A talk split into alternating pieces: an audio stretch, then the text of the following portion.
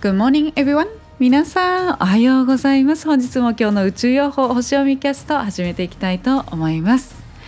スポーツは見るよりもやりたい派です。ゆいです。はい。というわけで本日もよろしくお願いいたします。今日は2021年7月15日太陽さんは蟹座エリアの23度に移動される日となります。今日のメッセージシンボルは南から差し込む太陽に照らされたところにいる女と2人の男ということで何を言ってくれてるかというと同じ志を持つ仲間を見つけようということをね言ってくれています。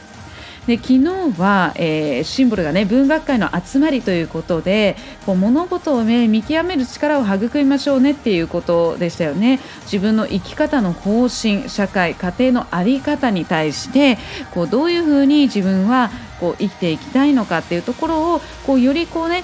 いろんな方向性を考えてこう吟味していこう迷う時間いろいろ考えて迷っていく時間っていうのもね大切なんですよっていうことでしたよね。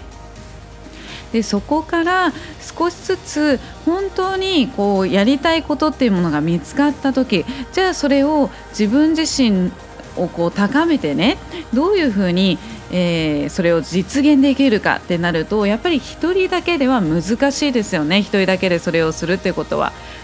なので、えー、それを同じように同じ気持ちでねやろうよってで協力するよっていう風な形で、えー、仲間を見つけていくことによって自分がどんどんどんどん輝くことができるんですよということをね言ってくれてるわけなんですね。で南から差し込む太陽ということで南の方角っていうのは才能であったり美容を司る方角というふうにねあの風水とかは言われてたりするんですよね。なのでその才能であったり美容とかねそういったこう自分の感性というものスキルっていうものをこう高めてくれる。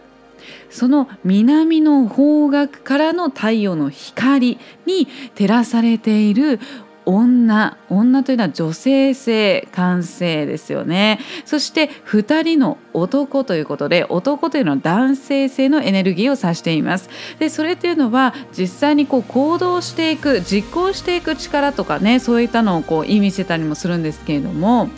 女性1人に男性が2人ということでトータル3人なんですよね。3という数字はですね豊かさを指したりとか安定バランスのいい数字だったりするんですよね。なので自分をより高めていくために男性性のエネルギーと女性性のエネルギーそして2人の男ということでより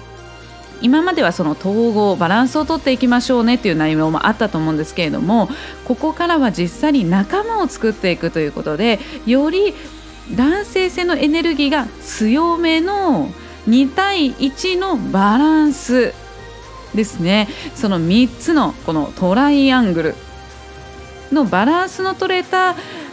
こうパワーバランスですね。エネルギーバランスで実際に行動を移していきましょうよ。っていうことを言ってくれてるわけなんですね。そうすることでもっともっと自分自身を輝くことができるし高め合うことができるんだよ。っていうことをね言ってくれております。そして今日はお月様が引き続き今日の一日ほぼ一日ですね、えー、乙女座にいらっしゃいます。11時32分に夜の11時32分に天秤座に移動されますのでなのでほぼ今日一日ね引き続き乙女座にいらっしゃるんですけれども。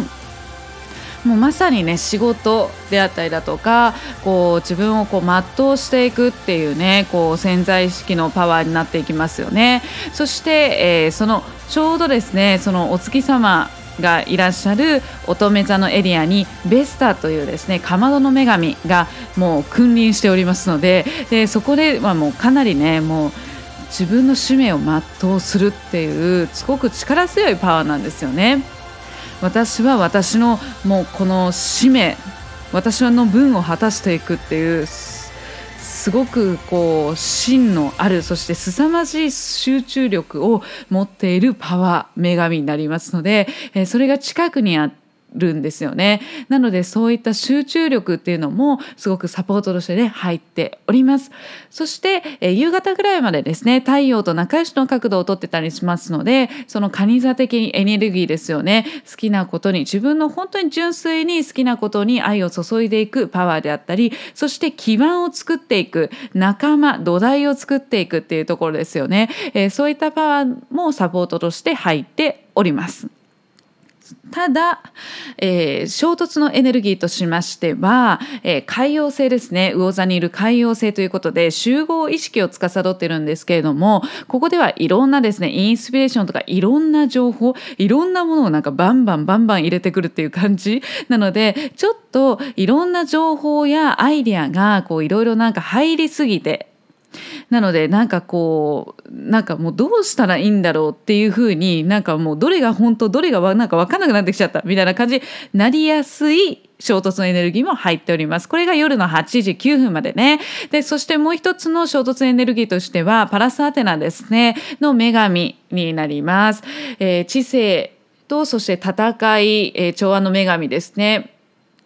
なのでちょっとそういったこういろんなアイデアにこういろんな情報になんか埋もれやすくなっちゃってなんか結局なんかよく分からなくなっちゃってダラダラしてしまうエネルギーも流れておりますのでそちらにぜひね皆さんは行かないように